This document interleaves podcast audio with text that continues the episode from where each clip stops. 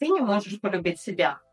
Самые вредные советы от психолога. Ребят, любить себя – это такая же естественная потребность, как есть и пить. Мы все с ней рождаемся. В процессе жизни постепенно, каким-то образом, так или иначе, она утрачивается. Когда человек чувствует, что он отказывается от себя, что он много угождает другим, он чувствует боль, он начинает думать, что же нужно с этим сделать, и он обращается к психологу. И психологи обычно дают очень много советов, которые, в общем-то, хороши для какого-то сферического вакуума человека, но не подходят для этого конкретного человека, потому что обстоятельства у всех специфические.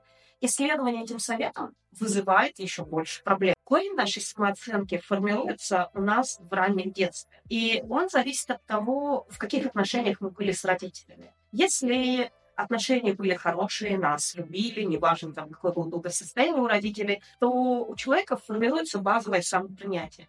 Но если у родителей были, были проблемы с тем, чтобы принимать своего ребенка, то на бессознательном уровне он впитывает вот это э, понимание, что он здесь нежеланный, и у него э, нет а, ощущения базовой, своей базовой ценности. У него нет ощущения базового самопринятия, и он впитывает послание, что он не имеет права жить, и он должен заслуживать это свое право жить тем, чтобы угождать другим. На самом деле, вообще-то, мало у кого были идеальные родители, идеальные отношения с родителями. И если вы чувствуете, что у вас э, вот те отношения с родителями, которые у вас были в детстве, они до сих пор влияют на вашу жизнь, ставьте лайк и давайте будем продолжать.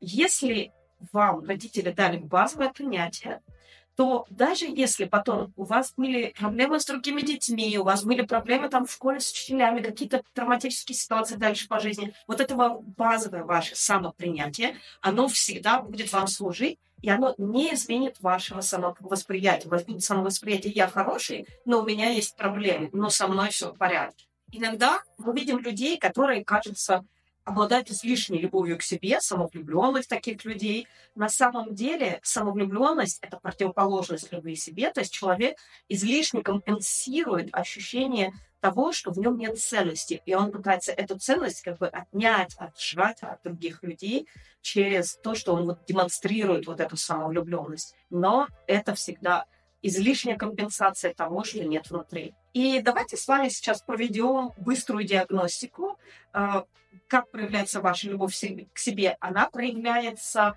в реальной любви, заботе о себе, в реальном ощущении своей ценности, или это все-таки самовлюбленность и фальшивая любовь к себе? Первый критерий, по которому вы можете это определить, это то, как вы заботитесь о себе. Самая настоящая забота о себе – это забота о своих лучших интересах. Фальшивая забота о себе – это забота о своих прихотях и сиюминутном мимолетном удовольствии, которое дает вам быстрый дофамин, быстрый кайф, но на долгосрочной основе дает вам плохой результат. То есть самый простой пример, да, это э, кушать булочки, кушать какие-то вкусняшки, это дает вам быстрое удовольствие, вам от этого кайфово, и человек говорит, я себя люблю, я себя балую, но в результате этого баловства у человека появляются там прыщи, лишний вес или какие-то еще другие проблемы. И это не любовь к себе, а это потакание своим прихотям и одна из частей, э, которая составляет самовлюбленность, самолюбование.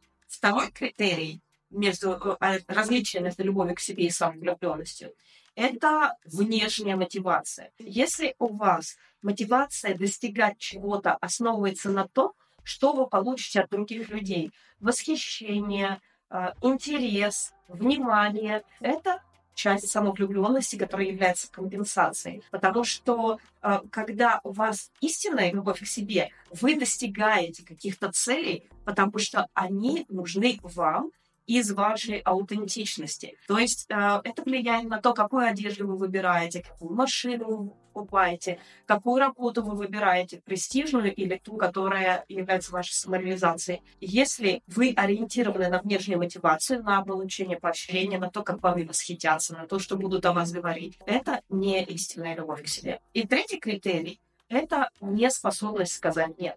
Есть люди, у которых вообще очень слабые чувствительность к своим потребностям, и когда им что-то предлагается, и на самом деле им это не подходит, у них нет даже ощущения, что я этого не хочу. У них есть такое ощущение, что ну вроде как, ну как будто бы ничего, у меня нет сильного прям такого отторжения, но почему бы мне не отказаться от своих дел и не пойти помогать кому-то другому. Вот эта нечувствительность к своим потребностям – это тоже очень важный критерий того, что человек живет не собой, не своими интересами, не своими потребностями, а тем, что приходит извне. Да, если я буду помогать кому-то другому, этот человек даст мне ощущение моей ценности, он меня похвалит, он будет говорить, что я его лучший друг, но на самом деле потом это обернется против меня. И вот со всем этим набором человек приходит к психологу. И там он получает такие советы, которые мы сейчас с вами разберем. Первый самый популярный совет – это возьми на себя ответственность, стать сильным. То есть это совет из разряда мышки станьте ежиками. Не объясняется, как и почему и в чем смысл взять на себя ответственность. И человек берет на себя вместо ответственности вину. Он говорит, я виноват в своих проблемах. Разница между виной и ответственностью в том, что в результате ответственности человек что-то меняет. Хорошо, вот он мой вклад, я это изменю. Когда человек берет на себя вину вместо ответственности, он просто начинает обвинять, и он говорит, ну, получается, я такой плохой, ни на что не годный, и он не может измениться. Правда заключается в том, что не все проблемы могут быть только в нас. Любая проблема – это взаимодействие нас с внешним миром, с обстоятельствами, с какими-то людьми. И да, есть вклад, который мы вносим в проблему но есть и вклад других людей, которые они тоже вносят. Есть люди токсичные, есть люди э, просто нездоровые, психологически, эмоционально неграмотные, есть люди, которые просто следуют своим интересам, есть разные обстоятельства. И эти обстоятельства тоже вносят свой вклад. Не все в жизни ваша ответственность. То есть нужно не брать на себя всю ответственность, а видеть, где твоя часть ответственности и что со своей стороны ты можешь исправить.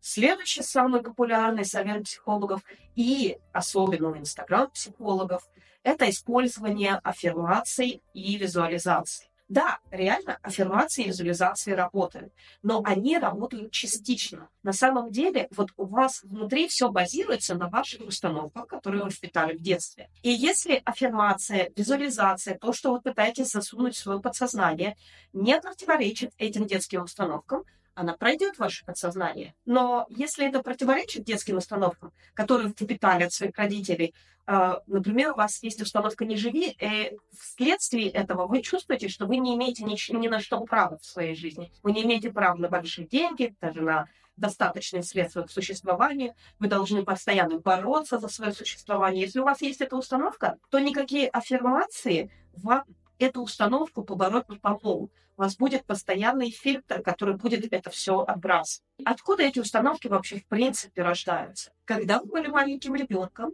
эта установка защищала вас от боли. Сейчас вы взрослый человек, но она остается, та установка маленького ребенка. И надо работать с ней, надо э, произвести апдейт, обновить э, программное обеспечение вашего подсознания, вместо того, чтобы просто пытаться туда что-то пропихнуть через силу так оно не работает. Установки, которые являются базовыми, а, не живи, не радуйся и не люби, они никогда у вас осознаваться как таковые не будут. Если у вас есть установка «не радуйся», то у вас будет проблема с тем, чтобы получать удовольствие от простых вещей. И вы будете стремиться к тому, чтобы постоянно усиливать свой кайф.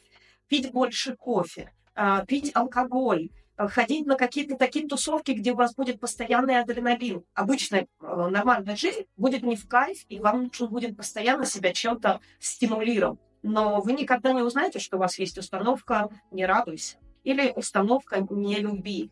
Э, у вас будет постоянное ощущение, что как будто вы не получаете близости от других людей. То есть вам говорят комплименты, а вы не можете в это поверить, э, к вам хорошо относятся, а вы думаете, что люди это делают, потому что у них есть какая-то корыстная цель, люди это делают как-то для себя, и вы не можете принять то хорошее отношение и ту любовь, которая адресуется к вам. То есть вы никогда не будете знать про свои установки вот в виде, в чистом виде просто как это установки. Вы будете просто чувствовать, что вы, меня тянет туда, я не могу получить вот это, я не могу ощутить вот это, но все сводится к родительским установкам. Может быть, даже у вас в голове звучит некая установка от родителей, которую вы получили в детстве. Вы помните прям эту фразу. Напишите ее тут в комментариях.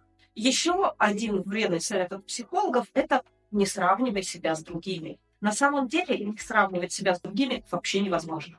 То есть так устроена наша лимбическая система. Это животная часть нашего мозга, которую мы не способны контролировать. Вот особи в стае должны определить свой статус, кем они являются по отношению к вожаку стаи, кем они являются по отношению к другим участникам стаи, через сравнение себя с другими. У нас в лимбической системе это запечатано, мы не можем это отменить. Сравнивать себя с другими нормально.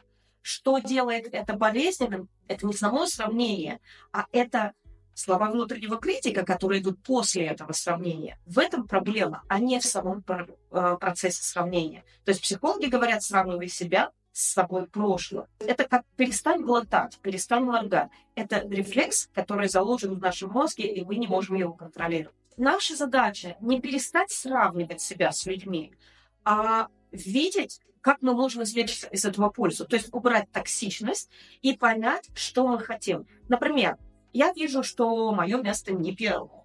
Мое место, например, третье. Я определяю для себя, я хочу на первое место или я не хочу на первое место.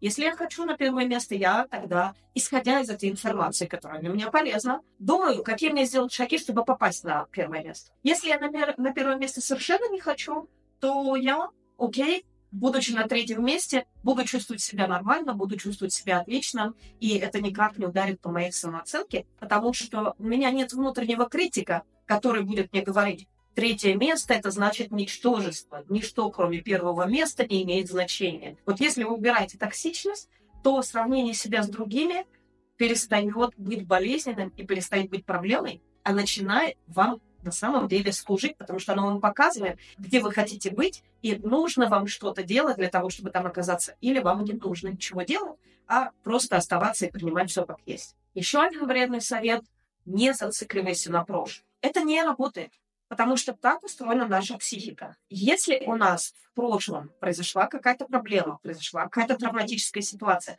наша психика пытается это разрешить. Она пытается найти решение – она пытается э, перепрожить это прошлое для того, чтобы вывести энергию травмы, вывести эмоции, которые были в этом прошлом. Поэтому выход не в том, чтобы блокировать в себе воспоминания о прошлом каком-то травматическом опыте. Когда человек блокирует эти воспоминания, это приводит его к неконтролируемому поведению. И это приводит на самом деле к тому, что человек просто повторяет то же самое.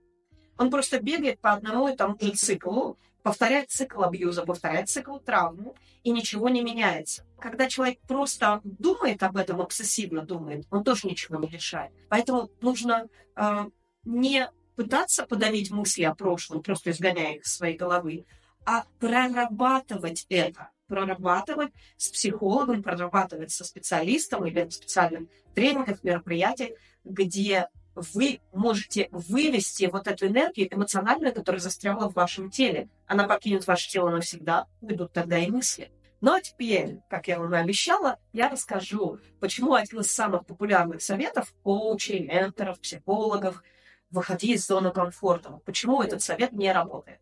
Есть э, люди с сильной нервной системой, и для них выход из зоны комфорта это само по себе зона комфорта. То есть им нужны эти встряски, им нужен этот адреналин. Они хотят этого, они ищут этого, и они от этого становятся сильнее, они от этого получают энергию. Есть люди со слабой нервной системой.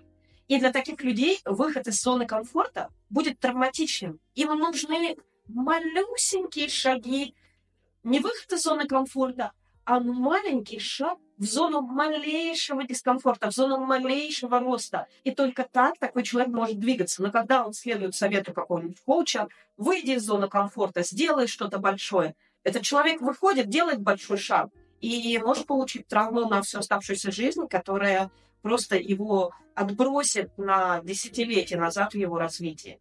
Вот маленькие шаги для выхода из зоны комфорта вы можете делать только имея поддержку. Очень важно иметь поддерживающее окружение, где вы чувствуете себя нормально.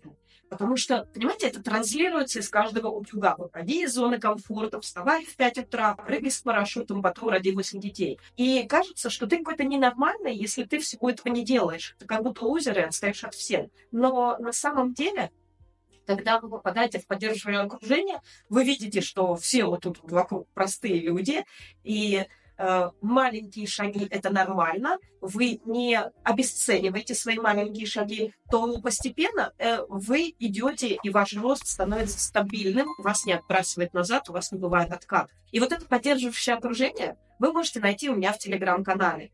Там я отвечаю на вопросы, которые задаются в комментариях. Там у меня всегда видео, кружочки, аудиосообщения. И ссылка на телеграм-канал вот здесь внизу в описании к этому видео.